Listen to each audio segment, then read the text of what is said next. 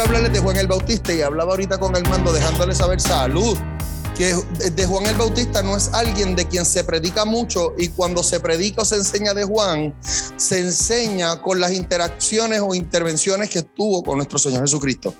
Y aunque definitivamente cuando nosotros vamos a hablar de alguien que caminó con Jesús, Jesús termina siendo el punto focal y es obvio, porque repito otra vez, salud, él es el ejemplo a seguir. Con todo, Juan el Bautista cuenta con unas cualidades bien sobresalientes quienes nosotros como iglesia de Jesucristo debemos mirarlo, atenderlo y emularlo. Créeme que carga mucho, mucho, mucho. Primero, cosas relevantes de Juan el Bautista antes de empezar en la clase. Juan el Bautista era un hombre que estaba lleno del Espíritu Santo.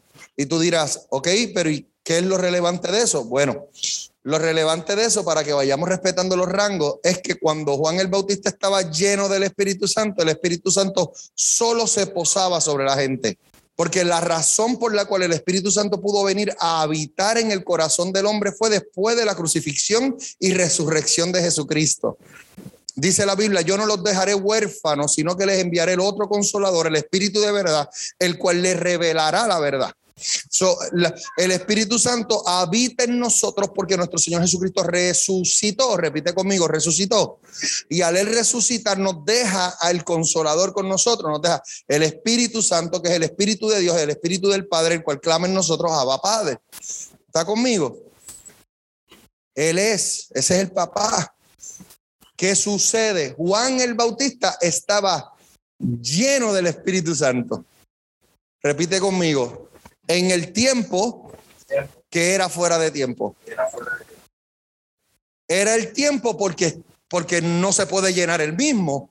Por ende, Dios lo llenó. Pues si Dios lo llenó y Dios no se equivoca, era el tiempo, pero era el tiempo de Juan. No era el tiempo de toda la creación. Siéntate ahí un ratito para que estés conmigo pero acostadita, ¿no? Así no me motivo a interactuar.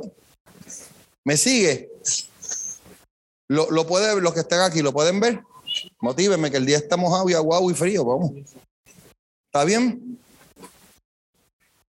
Le quiero, le quiero dar otro detalle bien importante de Juan.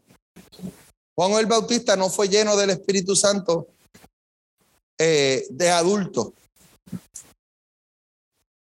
Juan el Bautista no fue lleno cuando él decidió obedecer a Dios y preparar el camino para Jesús. Juan el Bautista no fue lleno del Espíritu Santo cuando bautizó a Jesucristo y bajó la paloma.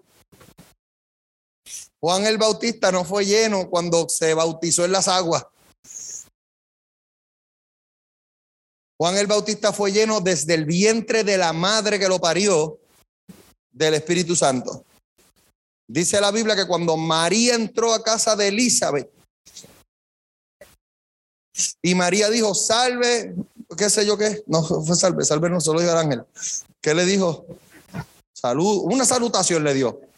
Dice la Biblia, mi vientre ha sido, se movió, brincó de alegría. Y dice que desde ese momento el Espíritu Santo llenó a Juan el Bautista. O sea, estamos hablando de lo que habla Jeremías, que dice, he aquí yo te he escogido de profeta para las naciones desde antes de nacer. Eso ya estaba manifestado en Juan. Y nosotros vemos a Jeremías como una promesa, incluso la declaramos sobre nuestros hijos. ¿Sabe de la promesa que estoy hablando? Jeremías 29. He aquí yo te he puesto por profeta a las naciones, que dice, te escogí desde el vientre de tu madre. Juan lo vivió. Juan no solo fue enviado por Dios para preparar el camino, sino que desde que era un embrioncito así, un fetito, ya ese hombre cargaba con la potencia del Espíritu Santo en él. Y es hermoso porque los otros días yo enseñaba que la iglesia ha estado tan distraída con las señales, que siguen las señales, cuando la Biblia dice que estas señales van a seguir a los que creen. ¿Se acuerdan de eso, de ese bombazo? Juan el Bautista, siendo un hombre lleno del Espíritu Santo, repite conmigo, lleno del Espíritu Santo, desde el vientre de su madre, repítalo, no hizo ningún milagro. Eso es para... No hizo uno. que no fuese obedecer a Dios, preparar el camino y dar su vida. Pero él no vivió, escúcheme, escúcheme, que voy a apretar el paso un poco. Él no vivió la opulencia de las bienaventuranzas del Evangelio. Ah, no, ustedes están callados.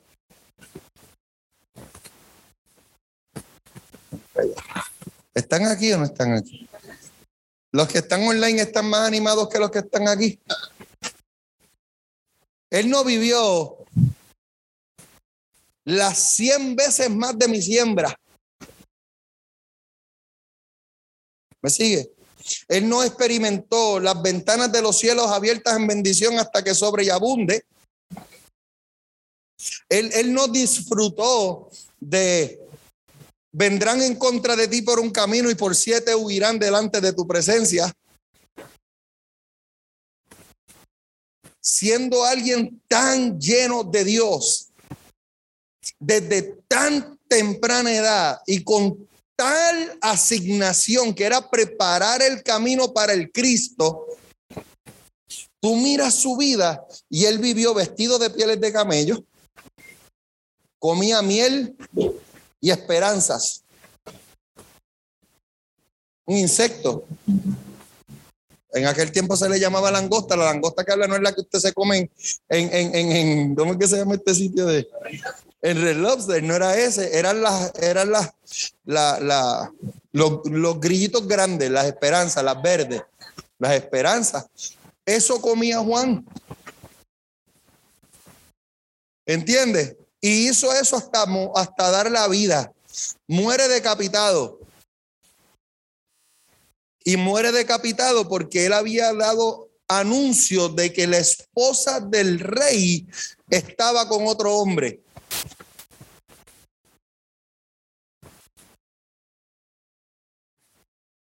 Y esa mujer llena de ira puso una jovencita, hija de ella, a bailarle al rey. Y el rey estaba metido en palo y le dijo a esa joven, hasta la, de, hasta la mitad de mi reino te daré si me lo pide. ¿Qué deseas? Y ella, dañada por su mamá, dijo, la cabeza de Juan el Bautista.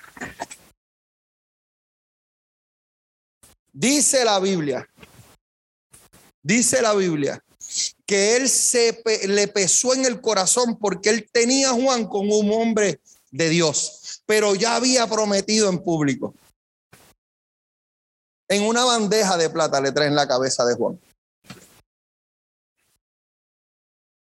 Pastor, ¿por qué te detienes tanto ahí?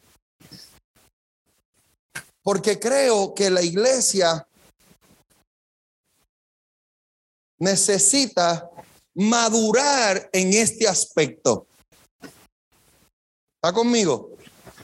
La iglesia de Jesucristo, nosotros de los cuales formamos parte, estamos acostumbrados a las bienaventuranzas de predicar el Evangelio o de seguir el Evangelio o de ser un imitador de Cristo.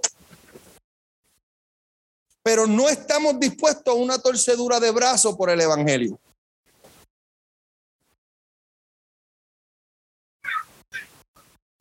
Vamos, dígame algo. ¿Me, me, me? Cuando nosotros vemos, nuestro maestro nunca nos ocultó nada. Él siempre fue honesto, fue transparente y con nosotros sus hijos él siempre ha sido claro. Y Jesús, cuando ya está en el proceso de maduración de su ministerio, empieza a soltar principios muy pesados, mucho más allá que las bienaventuranzas, mucho más allá de los milagros de las pescas, mucho más de los panes y los peces, mucho más allá que las sanidades. Él empieza a soltar códigos Repite conmigo, soltar códigos. Porque vino a mostrar el reino. Él vino en un momento. Es que Jesús está en la Biblia en todo momento. Voy a, voy a decir esto así por encima. Puede ser que me esté equivocando por tiempo, pero, pero entiende el principio. ¿Sí? Los el primer año y medio de Jesucristo fue Proverbios. Y el segundo año y medio de Jesucristo fue Eclesiastés. Nosotros vemos un Salomón hablando sabiduría en proverbio. Cosas, misterios mostrados. Pero Eclesiastés arranca diciendo todo es vanidad. No hay nada nuevo debajo del sol. Todo tiene su tiempo, tiempo de nacer, tiempo de... Y tú ves un Salomón ya mostrando y revelando secretos de un sistema operacional de reino al cual él tenía acceso y que al principio solo demostró lo tremendo de él. Y después te dice, pero eso tremendo que te llama la atención viene acompañado de, de esto. Y nuestro maestro hizo exactamente eso. Tú lo ves cuando él lamenta sobre Jerusalén. Tú no ves el mismo Jesús que le dijo a Pedro, boga, boga mar adentro y tira la reja a la derecha. Tú ves un hombre ya sabiendo que él va. ¿Me entiendes? Haga conmigo así, para bajada. Y él empieza a decir, oh Jerusalén, cuántas veces quise unirlo debajo de, de mí, unirlo como la gallina une sus polluelos debajo de sus alas, mas no quisiste. Y matabas a los que te enviaba. Y empieza Jesús a hablar código, repite conmigo, hablar código. Códigos que decía, no ha nacido hombre más grande de vientre de mujer que Juan el Bautista. Y no predicamos de, de Juan. Y no hablamos de Juan. Y vemos a nuestro maestro decir, no ha nacido un hombre más grande de mujer que Juan. Es como que Jesucristo diga, ¿no? El mantecado más rico es vainilla. Pues vamos todos para vainilla. Porque si algo yo sé es que Él no miente. ¿Lo, lo, puede ver? ¿Lo, puede ver conmigo? Malaquías termina, el, el, Viejo Testamento termina con promesa. Y esto es bien importante. Yo no he tocado el, el libro todavía. Yo espero que esté siendo de bendición lo que estamos hablando. Este es el tipo de tertulia que a mí me gusta porque podemos ver aspectos del Evangelio diferentes. Cuando nosotros vemos Malaquía, el Viejo Testamento, ¿usted sabe por qué se llama Viejo y Nuevo Testamento? ¿Perdón? Bueno, un testamento es la voluntad de alguien que falleció, por eso es viejo. Porque Jesús al morir lo hace viejo. Y se hace un nuevo testamento porque está vivo. Al resucitar establece un nuevo. Por eso es Viejo Testamento. ¿Les bendijo eso? Viejo Testamento, Nuevo Testamento. Son los, deseos de vida y muerte del, del testamentario o del testador. Y cuando nosotros vemos el Viejo Testamento, el Viejo Testamento termina con Malaquías capítulo 4 con una promesa violenta que dice,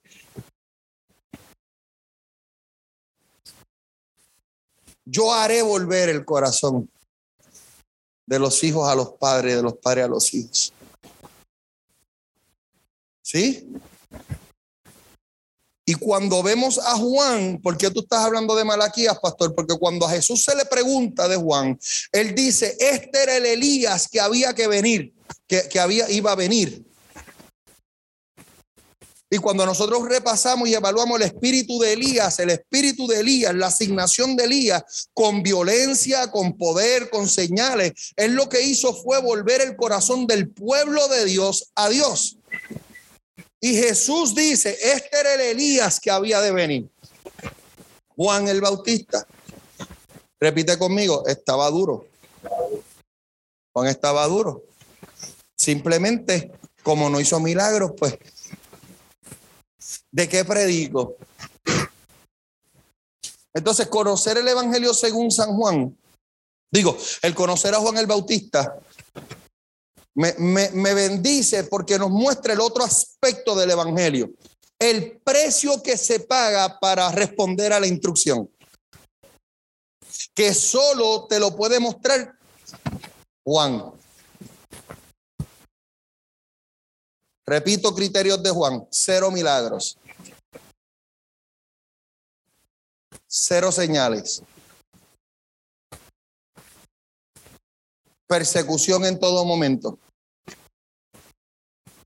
Sembró su vida y cosechó miel y langosta. vestía de pieles de camello y murió decapitado. Qué cuadro, ¿ah? a nosotros nos gusta el de Pablo. No, no, no, el de Pedro, el que caminó sobre el agua. ¿Me, me, entiendes? No, a mí me gusta el de Esteban, que aunque murió apedreado, vio al Cristo puesto de pie.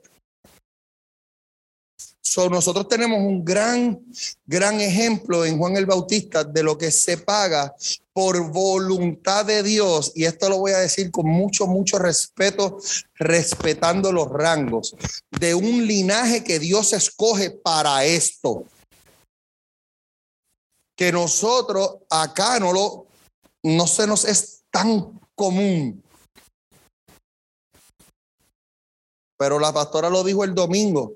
Mientras tú y yo estamos aquí sentados en sillas con foam de memoria, memory foam, con tecnología espacial y todas esas cosas. Hay gente que se esconde para hacer lo que estamos haciendo. Pero esos son los que Dios escogió para eso. No quiere decir que en alguna vuelta no nos toque.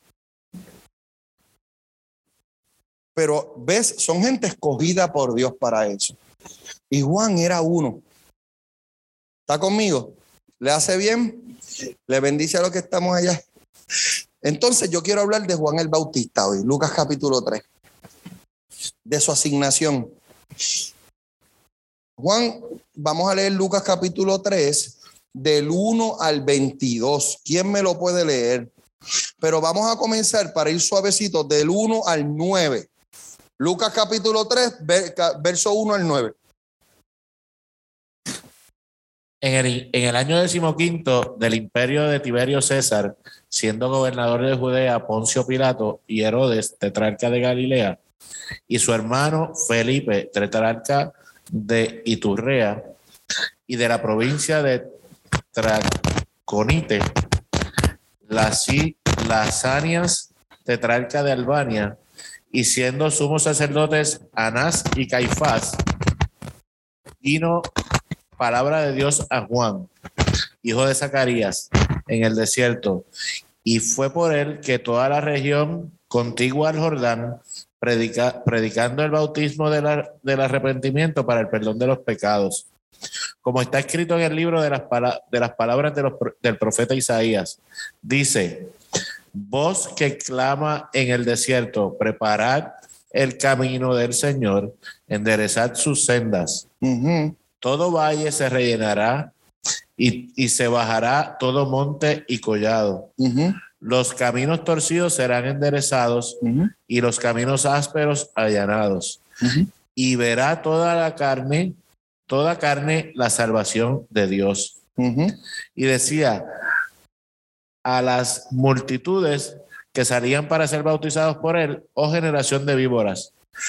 ¿Qué os, enseñó, ¿Qué os enseñó a huir de la ira venidera? Tiempo, yo tengo que hacer una pausa porque yo, yo tengo que hacer una pausa ahí.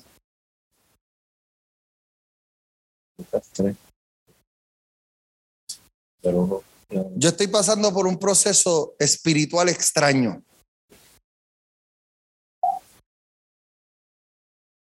hay cosas que ya no las veo tan bien. ¿Estás conmigo? Yo le decía a alguien los otros días, mi cabeza espiritual se está poniendo vieja. Es a lo que lo puedo traducir. ¿Me entendiste? Y es como si mi vista espiritual estuviese ahora más aguda que antes en separar lo que proviene de Dios y lo que no. Con lo que tengo que bregar es ahora con esto nuevo. ¿Puedo hablarle de algo nuevo que me está pasando?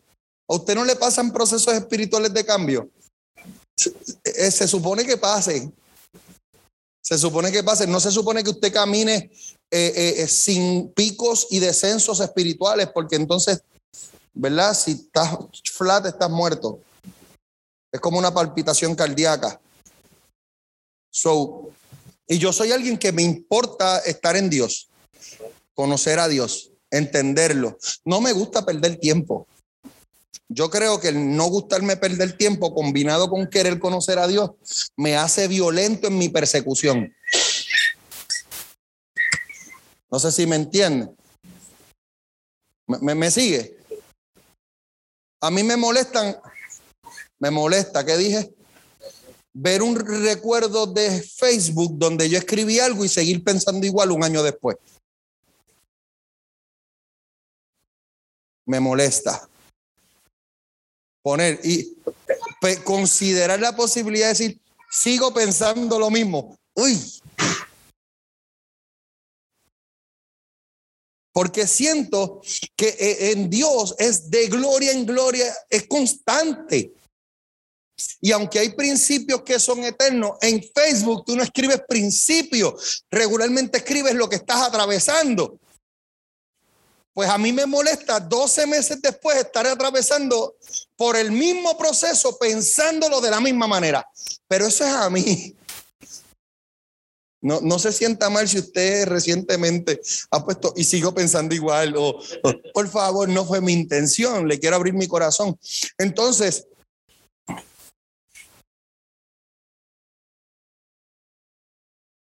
pues hay cosas que dentro de mí están cambiando. Me estoy poniendo viejo. Yo no sé qué tiene que ver, no sé por qué, por qué pasó, no, no sé qué es. No sé de dónde sale porque no te voy a mentir. No te voy a querer venir a, a, decir que sí, el Espíritu Santo. No lo entiendo. Sé que es real. Sé que lo estoy viviendo. No sé qué lo está provocando. Sé que proviene de Dios, pero no tengo el mapa. ¿Se vale? ¿Verdad que se vale? Pues qué bueno. Ah, pues estoy, eh, pues estoy ahí. Entonces, me está, les comparto algo. Cuando estoy viéndolo, me está pasando, estoy hablando, abriéndole mi corazón. Cuando estoy viendo los reels de Instagram y de Facebook y eso, me está creando estática en mi oído oír predicadores. Me está molestando en mi oído. Es raro, no se espante. Pero es como si pudiese ver el personaje y no puedo. Estoy como hay gente intolerante a la lactosa, pues yo estoy siendo como que intolerante a los personajes.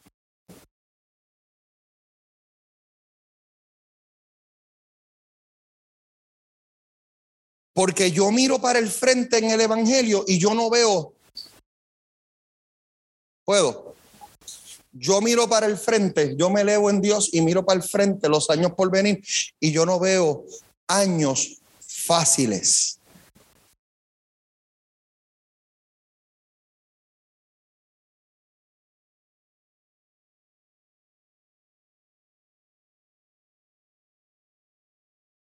No, no lo veo. ¿Le, ¿Le puedo abrir mi corazón? Yo veo que estamos viviendo prácticamente los mejores tiempos por venir.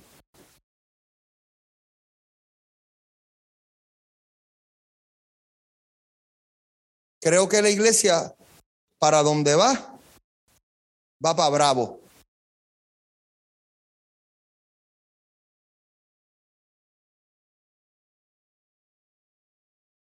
Por ende, el mensaje desde las tarimas tiene que ir cambiando.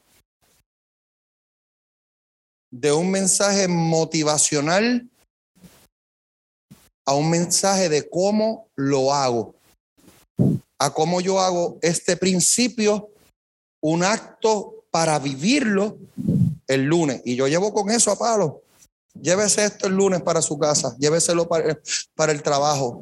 ¿Por qué? Porque creo que se va a requerir determinación para poder hacer lo que nosotros creemos que es correcto hacer. ¿Me sigue? Rebe, ayúdame por favor. ¿Lo, lo, puede ver conmigo? No sé si le hace bien, yo sé que no, yo sé que usted quisiera escuchar tal vez un mensaje más chévere y, y, y, y cool, cool, no tengo lío, de verdad pero esto no es un, domingo. Los domingos yo predico para el pequeño y para el grande. Los miércoles es un momento para formarte. Y yo lo que quiero es en tu corazón que haya provisión para el día donde tengas que pasear la espada donde tú tengas que andar por ahí guapeando en la fe, sabiendo que hay un atentado directo con tus convicciones, que incomoda a quienes tienes cerca, que solo decir que es cristiano, que eres cristiano, puede llegar a ser blanco de rechazo de alguien. Y yo no sé usted, yo miro para adelante y yo lo veo tocando la puerta.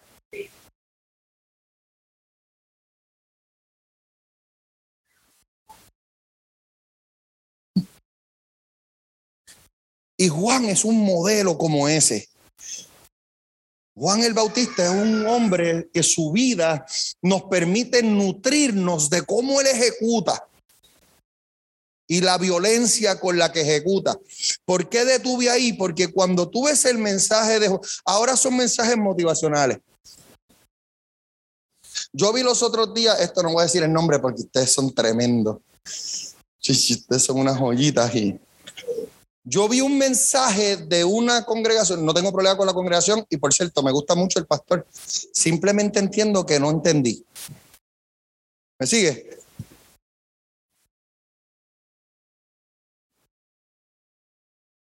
Está brutal. Y él empieza a predicar de las tormentas que atraviesa la iglesia. Y de momento la tarima se tornó. Sacaron un bote de madera, él se montó en el bote de madera, tiraron humo, el bote se movía, empezó a llover del techo y yo sentí que yo estaba viendo cinco Soleil. Sin atacarlo, lo miro y veo el atentado de eso tocarme las emociones.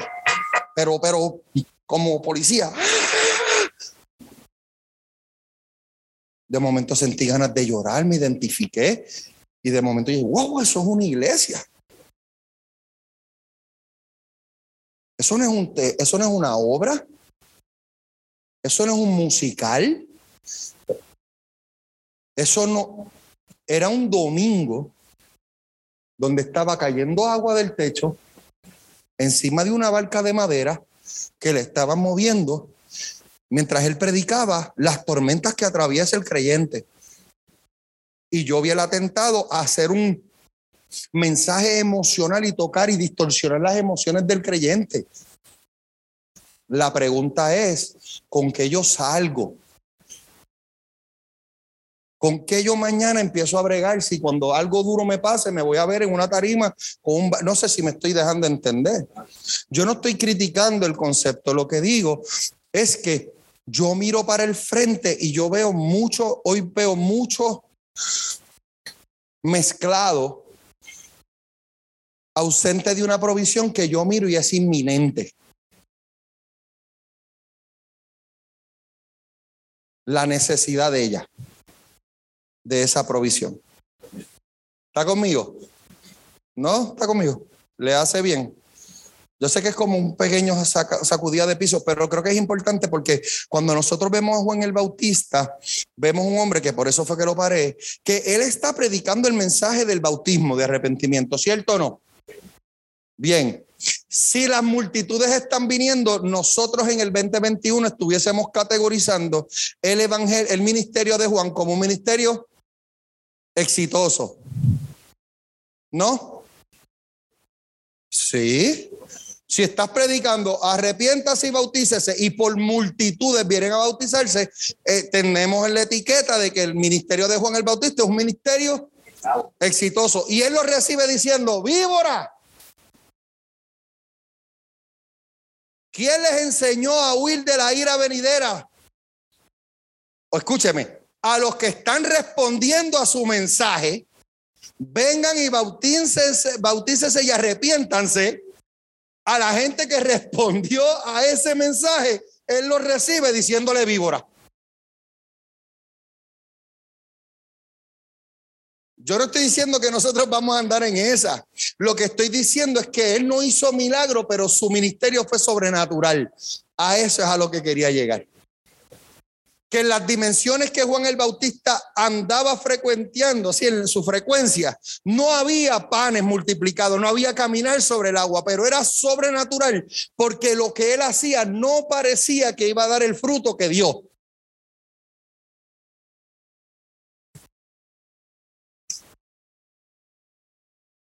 No. Dígame, dígame algo, dígame algo, por favor, dígame que me está entendiendo. No mienta, si no me está entendiendo, no me lo diga.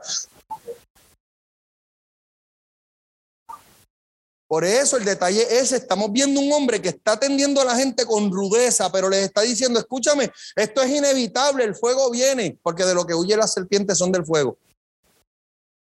En los incendios forestales, una de las primeras eh, señales de incendios forestales es que las serpientes van saliendo. Y eh, entonces él dice, ¿de quién, lo, quién, lo, quién les avisó que, que, venía fuego para acá? Y te este chorre ahora vienen para el agua. No sé si está entendiendo. Pero vemos un Juan contundente, firme, pero lleno del Espíritu Santo. Y aquí le voy a zumbar una buena. Yo no sé si los que están conectados le están haciendo de bendición, pero a mí me está bendiciendo compartirlo mucho. A lo mejor soy yo el que lo necesitaba. Vemos a Juan el Bautista operando en el ministerio de la gracia antes de Jesucristo morir y resucitar. Pregúnteme cuándo. Cuando bautizaba a los soldados dejando su mano afuera Dice la Biblia que cuando los soldados romanos se iban a bautizar porque recibían convicción del mensaje de Juan, les pedía bautizarlos, pero que los bautizaran con la mano con la que desenvainaban la espada sobre el agua. Como señal de que todo su ser había sido convertido al evangelio, pero su mano quedaba bajo la autoridad del rey y todavía tenían que matar.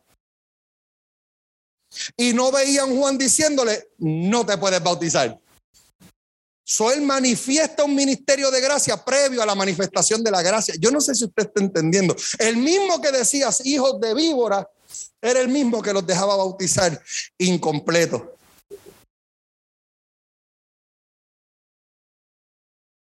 Es un ejemplo a seguir.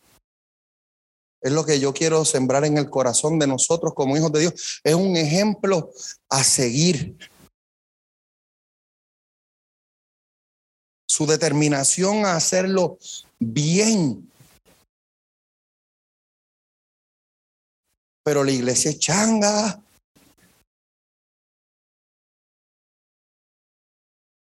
Y todos nosotros también en otro tiempo fuimos como parte de la changuería. El pastor no me saluda. ¿Me entiendes? Hemos estado ahí, pero yo miro para el frente y no veo que ese tipo de conducta nos siga añadiendo. Es lo que yo quiero traer hoy en esta noche. Yo creo que hasta donde, mira, me gusta esta silla. Pregúnteme para dónde vamos.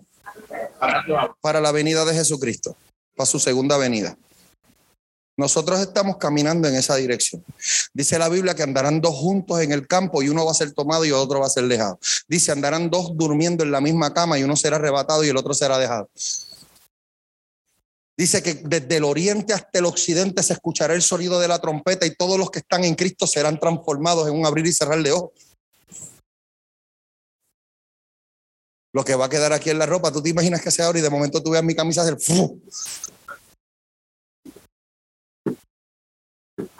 No sé si usted está entendiendo. Nosotros cada día que nos despertamos es un día menos para ese día. Un día menos para ese día. So para mí la cosa se va a ir poniendo. ¿Entendiste? Y nosotros necesitamos afirmarnos en la fe y ver ejemplos de personas que caminaron en Dios bajo condiciones que no necesariamente eran óptimas y de disfrute y de deleite y de gozo, para que nosotros también podamos manejar los días malos.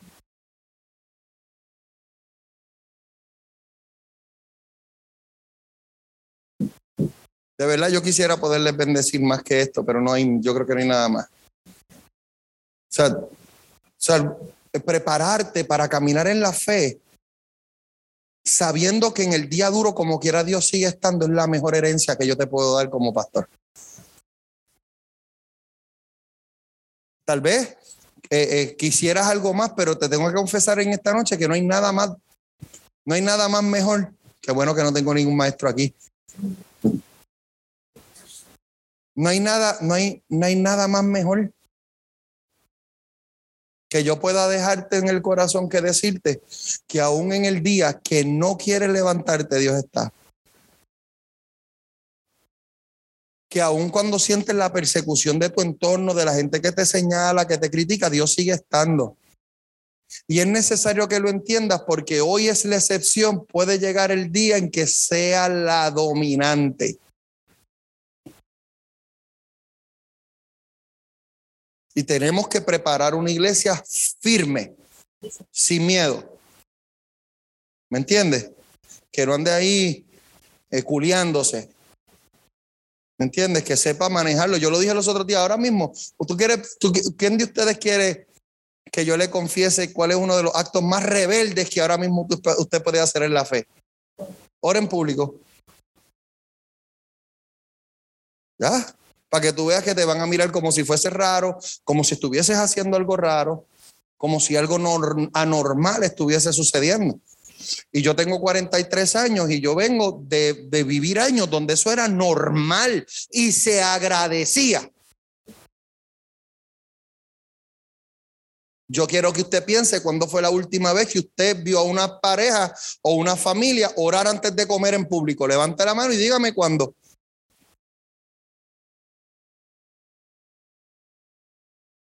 No sé si usted me está entendiendo.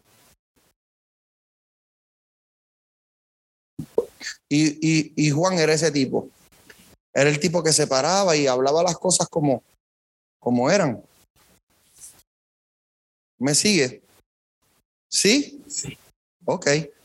Entonces, ya que ya me faltan dos minutos y termino. Ya esto se acabó. Yo ni he empezado la clase. Juan era asignado y había sido escogido y asignado por Dios para ir delante de Jesús. Para ir delante de Jesús. Para anunciar el bautismo de arrepentimiento.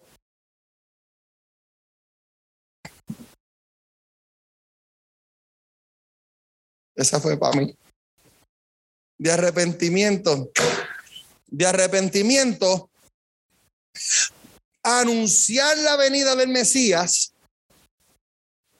y proclamar de antemano lo que venía a suceder. Nada más. Nada más. Prepararle el camino a Cristo, predicar el arrepentimiento y anunciar lo que venía a pasar. Más nada. Esa era la asignacióncita de Juan. En otras palabras, venía a traer corrección que en aquel momento no era algo que venía a traer agrado, pero que sabía que sabía que iba a traer crecimiento a los hijos de Dios. Madurez y sobre todo sabía que los iba a equipar para poder escuchar a Cristo, responder a Cristo y, y dar su vida por Cristo. Eso lo hizo Juan.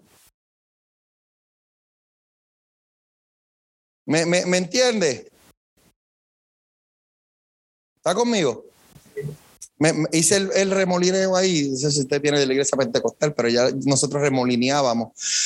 Porque, porque lo que vino a mi corazón, vino a mi corazón del Espíritu Santo, es el hecho de que Juan anuncia el arrepentimiento para preparar a la gente para la manifestación de la benignidad. Que ya yo les hablé de eso si el arrepentimiento no venía, no iba a haber corazones dispuestos para recibir a Cristo. So, la asignación de Juan es bien, bien, bien sobresaliente. Es una bien importante. ¿Lo, lo puede ver?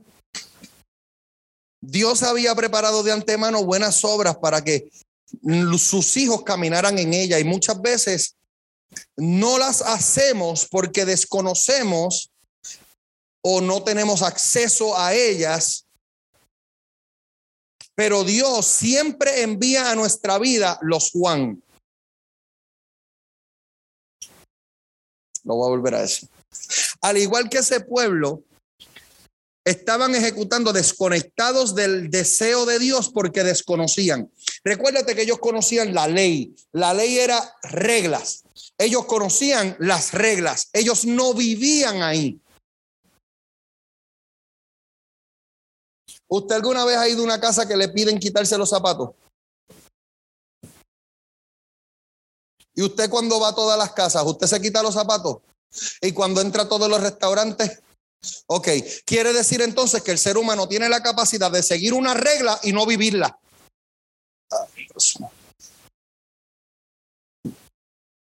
Lo voy a volver a decir, maestra. El ser humano tiene la capacidad de ejecutar reglas y no vivirlas. La hago porque me la pides.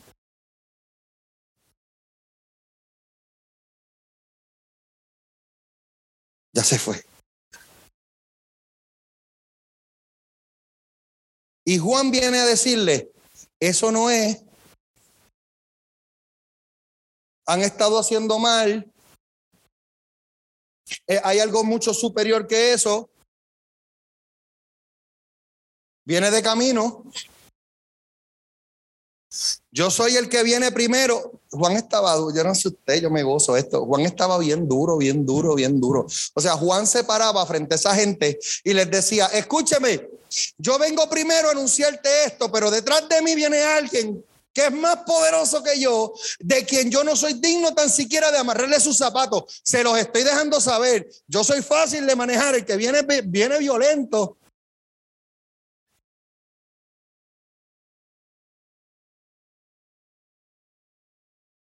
El que viene detrás de mí, yo los bautizo en agua. El que viene detrás de mí viene a quemar todo. Ese era Juan.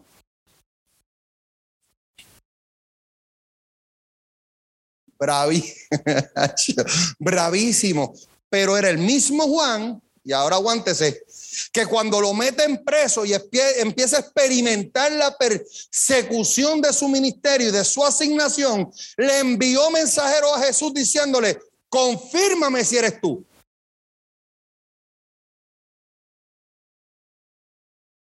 O espero a otro. Y si ya tú y yo estamos en Lucas 3, ya tú y yo pasamos lo que voy a citar.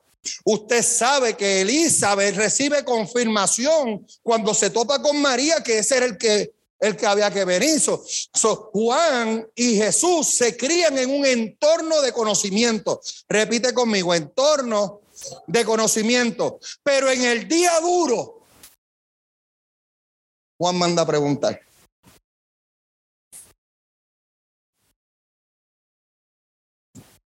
Estaba preso, solo, con una loca detrás queriéndolo matar. Días después es que le movieron el fundillito a aquel y entonces pide la cabeza de Juan. Hasta ese día no estaba sentenciado a muerte, pero estaba sentenciado a preso. Y en el día duro, ese hombrote que dice Jesús, el que no miente, que no ha nacido alguien más grande que él, le dice a unos discípulos, vayan y pregúntenle si ese es el Cristo.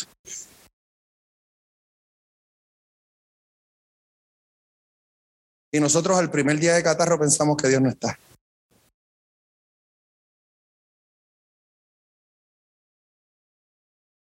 Y la cuenta de banco se pone complicada y pensamos que hemos hecho algún pecado y que por eso la bondad y la provisión de Dios nos ha dejado y empezamos a cuestionarnos si lo que hemos hecho para Dios vale el esfuerzo.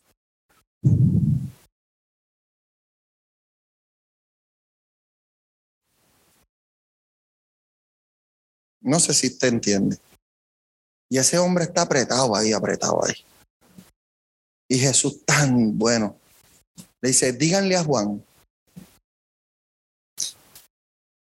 Sí, que yo soy el Cristo. Nunca le contestó eso. Sí, yo vengo de la diestra del Padre, yo soy el que me despojé desde nada de eso. Díganle a Juan que los ciegos ven. Jesús estaba demasiado. Díganle a Juan que los ciegos ven. que los sordos oyen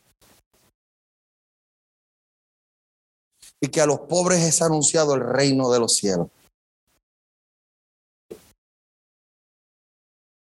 Sin vaselina, sin yo te amo mucho, sin primito estamos aquí, nada.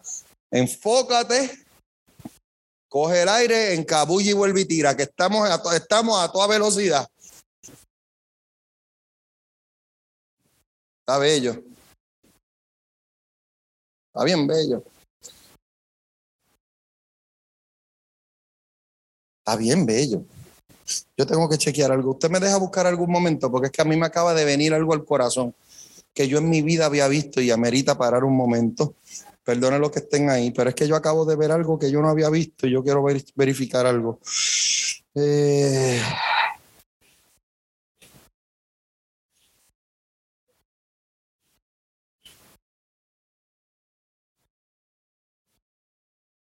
¿Está siendo edificado? ¿Está haciendo, le, le está haciendo bien? Sí. Sí.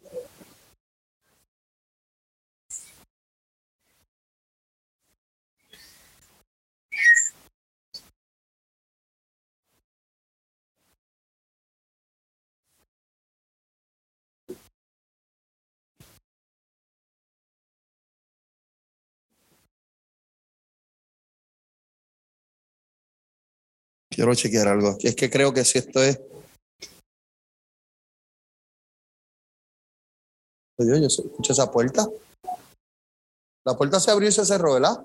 ¿Alguien salió? A ah, Rebeca.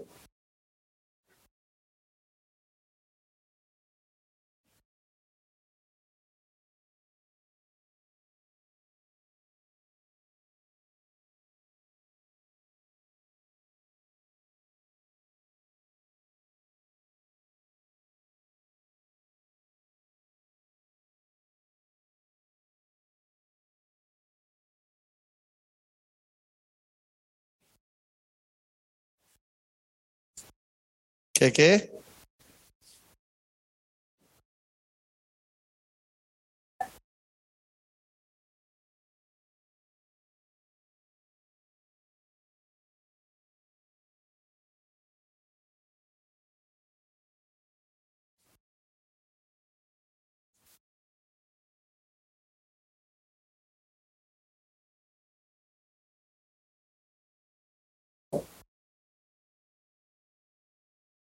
Bueno, se los voy a buscar.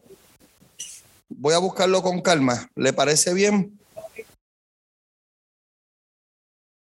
Pero yo quiero verificar la diferencia. Yo quiero verificar la diferencia de las fechas de la muerte entre Juan y Jesús.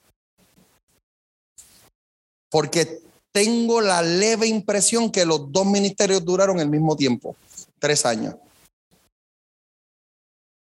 lo cual hace un, hace un pacto, es una unión de asignación y eso sería un misterio mostrado ahí. Juan nace seis meses antes de Jesús y Juan es decapitado, decapitado previo a la crucifixión de Jesucristo. So, si hay meses, seis meses ahí, de los seis meses que tú tal vez pensarás que no es importante, pero para mí es importante porque podemos ver el nacimiento, el envío simultáneo y el recogido simultáneo de esos dos tipos y le da mucha más violencia a ese junte. Incluso pudiese ser un mapa para nosotros cuando cosas como esas se experimentan, que son la unión de asignaciones. No sé si entiende lo que digo. Yo lo encuentro tremendo. Yo lo encuentro tremendo. Para mí es, hermoso el que eso sea. Si eso fue así, está conmigo. Así que es importante que nosotros entendamos y aprendamos a elevar nuestro tipo de estilo de vida a, a, tener la firmeza y, mire, eh, yo estuve pasando esta semana que pasó por un proceso bastante complejo. Eh, y si usted me conoce, usted sabe que yo soy un tipo duro. Yo, yo, yo tengo buena resistencia, pero yo no me había dado cuenta de cuántas ya yo había peleado, pues yo no las cuento. ¿Entiendes? Y me tocó pasar una vuelta que eso fue como un soldazo de un boxeador que tú no viste. ¡Pam! Y de momento yo dije, ándate. Y esa fue la que me hizo, a mí me... ¿Entendió? Posiblemente un escenario cómodo de manejar bajo circunstancias normales, pero circunstancias desde abril para acá, pues ya yo no me he dado cuenta de cuántos jabs yo había tirado, cuántos ganchos ya había cogido. ¿Entendió? Y este fin de semana fue de mucho trabajo, o sea, yo estoy con el trabajo acá arriba, fue como así, una cosa tremenda. Y mientras hablaba con Apóstol David, yo le decía, tú sabes qué es lo más brutal que, me, que yo tengo en mi corazón mientras yo lloraba. Hablando con él, yo le decía, que yo sé que Dios está, pero llorando. Y yo sé que hoy es duro lo que estoy pasando, pero que mi Dios viene a mostrarse como se ha mostrado siempre que va a ser un asunto de días, de horas, de que la fuerza completa que proviene de Dios en la que yo vivo se me entregue otra vez. Y es ese pequeño, ese pequeño nivel de maduración donde tú puedes separar a Dios de todo lo demás.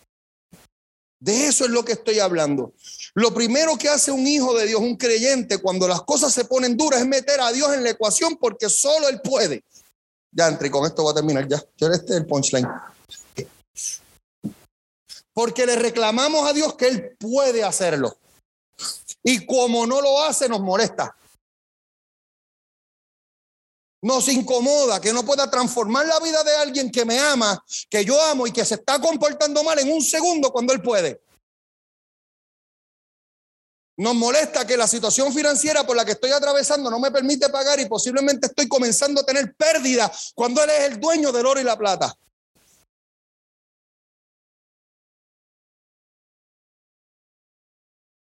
Y comenzamos a pasarle factura a Dios por lo que atravieso, por la inmadurez de no poder separar a Dios de mí, de mis experiencias de vida, o de las decisiones que tomé, o de la cosecha que sembré, o quiere una buena, o de la mala acción de la gente, porque no siempre tú fuiste el culpable, o alguien no te puede hacer daño porque es malo. Vamos, dígame algo. Y nosotros vemos un Juan que supo separar eso. Tú eres bueno. Dios está. Un momento dudó. Déjame saber. ¿Me, me, entiende?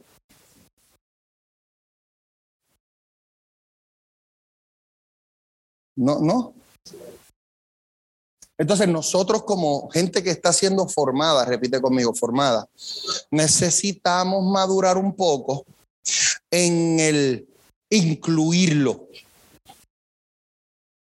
como culpable o irresponsable. ¿Le hace bien?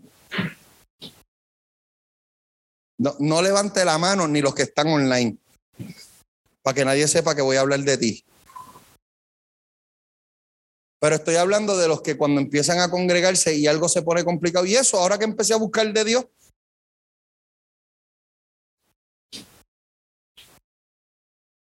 De eso estoy hablando. Ahora que, ahora que estoy buscando a Dios y mire, esto viene a pasar ahora. Porque no sabemos tirar las líneas. ¿Le puedo decir un, le puedo hacer una pregunta? ¿Puedo? Los que están en Zoom, ¿puedo hacerle la pregunta? Gracias. ¿Usted le dice que sí a todo lo que su hijo le pide? Y te hace un mal padre. ¿Y entonces?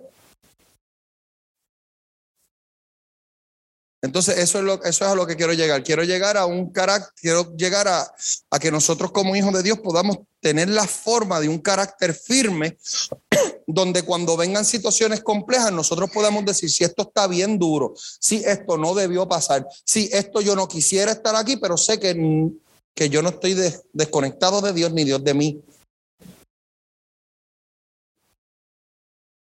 No, imagínate. Imagínate. Mucho más lejos de él. Mucho más lejos de él. ¿Me entiendes? ¿Lo pueden ver conmigo? Así que yo lo que quiero sembrar en el corazón de ustedes en la noche de hoy es que Dios siempre, e incluso Juan el Bautista también es el ejemplo perfecto para un mensajero a tiempo. A la gente no les gusta los, a la gente le encanta lo profético, pero lo que viene a profetizar, lo que Dios bueno viene a hacer. O lo bueno que Dios viene a hacer. pero no lo profético que le dice, cuidado. No duermen. ¿Qué habrá sido? ¿Qué, qué, qué fue lo que... ¿Me sigue? Mira, yo tuve a alguien, voy a decir esto, y aguántate.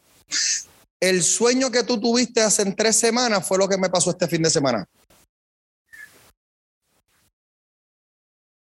Y lo primero que vino a mi corazón cuando me pasó, yo dije, esto fue lo que Ricky Dios le mostró de mí. Pregúntame qué pude hacer. Ricky, te voy a bendecir. No, no, te voy a bendecir con fruto. o sea, cuando te digo que te voy a bendecir, no es que te voy a dar una palabra que te va a edificar. Te estoy diciendo que vengo lleno de, de, fruto para dártelo y decirte que fue como resultado de la intervención que tuviste en mi vida. De eso te estoy hablando. De que cuando yo no quería a nadie al lado mío, la única palabra que yo quería era la que Dios te había dado de mí. Y fue la que me sostuvo todo este fin de semana. De eso te estoy hablando. Pregúntame qué fue lo que decidí hacer. No tirar el primer golpe. Cuando vi que el atentado era más fuerte que yo. Y que tenía el poder de derribarme y dejarme como me viste, decidí no dar el primer golpe. Y ese día cuando me dijiste, tuve un sueño, pastor, pero no sé si decírtelo porque no es muy alentador que digamos, te dije, yo recibo lo profético, sea bueno o no con la misma entrega, con la misma determinación. Siéntate aquí, Ricky, dime que Dios te mostró. Le voy a decir que Dios le mostró a Ricky. Él le mostró que había un conflicto y que había un hombre grande frente a mí discutiendo conmigo y yo le daba el primer golpe. Él me dijo, pastor, le diste duro, pero ese hombre se paró y te hizo cantos y yo te tuve que levantar del piso lastimado. Mira, le, le diste para matarlo, pero no lo mataste nada. Pastor y se levantó y lo vi golpearte. Hasta que yo mismo te levanté, porque no podías caminar. Y cuando se presentó ese escenario el viernes, que yo lo miré, mi Dios me llevó el sueño. Y pude ver ese hombre grande frente a mí. Y yo decir, ok, tú me hablaste de esto. Y si yo no manejo bien mis movimientos, me van a matar. Y me va a costar todo. Y me van a tener que levantar mal herido. Así que terminé de trabajar el domingo y como a la una de la tarde le eché gasolina al carro, a la guagua, y me fui. Pregúnteme a dónde. A buscar locales para Comunidad Aliento Norte. Y le dije a Dios, no voy a parar. Cueste lo que cueste, no voy a parar. Si yo paro, todo para. Así que lo que hice fue esconder mis manos. darme tiempo para respirar, para reencontrar y para seguir caminando.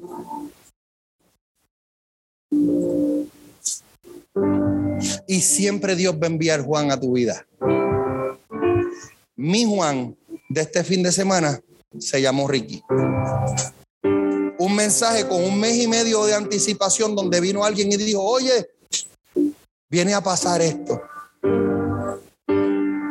Y hubo alguien que supo decir, dime. ¿Me, me sigue? Yo no me fui a reprender al diablo cuando Ricky me dio esa visión. Yo no me metí en una guerra espiritual. Yo reprendo el espíritu de boxeador ahora. Pregúntame por qué.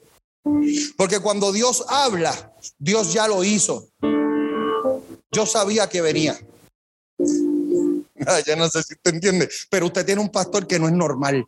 Más allá de las pantallas y los tatuajes, escúcheme, usted no tiene un pastor que maneja el reino como usted cree.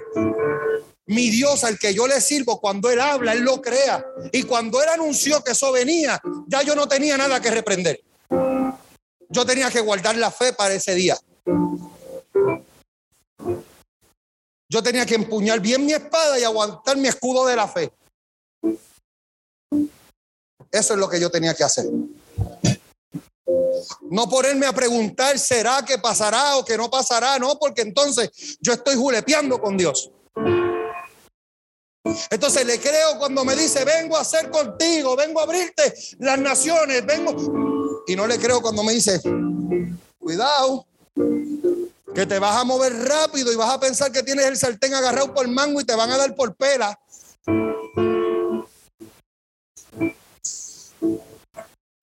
Hmm. Es que esto es real. Esto es mucho más que emociones. Esto es mucho más que pararse y, brincar y bailar y dar unas palabras tremendas. El reino del cual tú y yo formamos parte es un reino real. Que tú tienes que tomarlo con seriedad y con madurez y entender.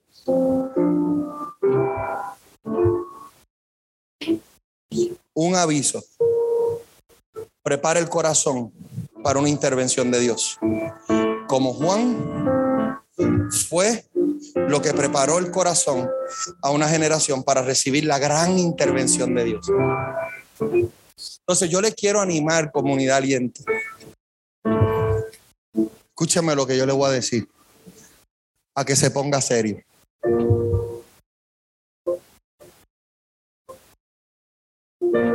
No es que no pierda el gozo, pero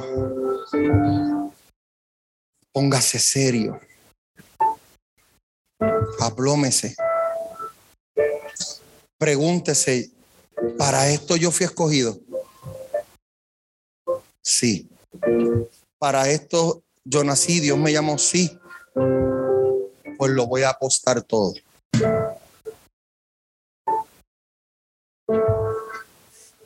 Y que la soga parta por donde falta.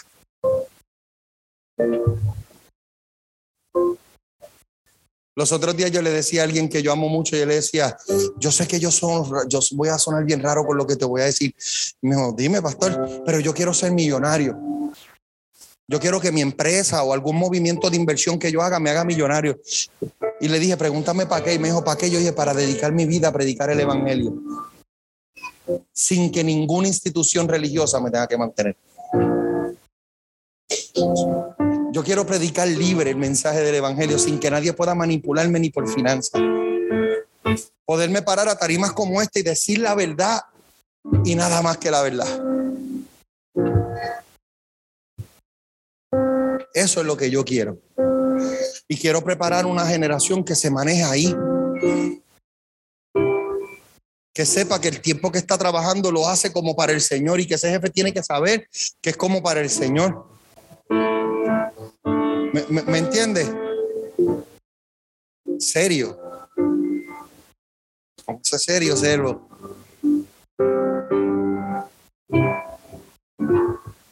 ¿Está bien? Escúcheme. Le tengo una grandiosa noticia antes de terminar este capítulo. Yo no sé ni qué hora es. Yo creo que yo me excedí hoy. Les pido mis disculpas porque yo soy muy puntual, me gusta ser puntual y honrar su tiempo, pero yo creo que hoy es muy clave, es un día muy clave, porque lo que te voy a decir, con esto que te voy a decir, yo creo que todo va a caer a su sitio. Ahorita yo dije que cada día que pase es un día menos, ¿para qué? ¿Para qué no? Lo que yo dije, no lo que usted entendió, que yo dije. Para la segunda venida de Jesucristo. Quiere una buena, pero que te va a poner un petardo. Fue la venida de Jesús a la tierra lo que le dio el mensaje a Juan. Arrepentidos y convertidos para que vengan de los cielos tiempos de refrigerio. El que viene detrás de mí es mucho más poderoso que yo. Ese es nuestro mensaje hoy porque justamente detrás de nosotros vuelve a repetirse la historia. Y el que viene en pos de nosotros es mucho más poderoso que nosotros. Es tiempo de comenzar a salir con el mensaje de Juan. Porque el mismo suceso que levantó a Juan y le dio un mensaje es el mismo suceso que viene a acontecer que nos levantó y nos ha dado un mensaje. Viene alguien detrás de nosotros. Enderecen sus sendas. Arrepentidos y convertidos. Pregúntame qué estoy diciendo. Nosotros cargamos el espíritu y el poder de Elías. Y Juan era el Elías que había, que había de venir. No sé si usted entiende. Es la misma asignación. Preparar el camino. Vamos. Es muy fuerte. Yo oro a Dios que usted lo entienda y que lo reciba.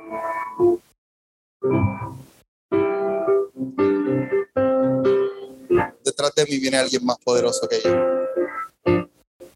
Soy el que te viene a decir endereza el camino, endereza la senda. Porque le estoy abriendo el paso a alguien que no soy digno tan siquiera de amarrarle el calzado de sus pies. Ese es nuestro mensaje. Lo demás es solo lo demás. Señor, te damos gracias por este tiempo. Permítenos, Señor, poder entender todo lo que tú estás haciendo en lo tangible y en lo intangible. Danos el corazón para escucharte. Danos la madurez para no traducir siempre a mal lo que nuestra alma traduce a mal, sino que aún esas cosas que nos hacen sentir mal o incómodos, nosotros también podamos llevártelas a ti considerando la posibilidad de que lo estés usando para dirigirnos en otra dirección. Fortalece nuestras alas para nosotros poder planear en el viento de tu espíritu, en la dirección que tú quieres. Y danos la valentía para poderte seguir bajo las condiciones que sean.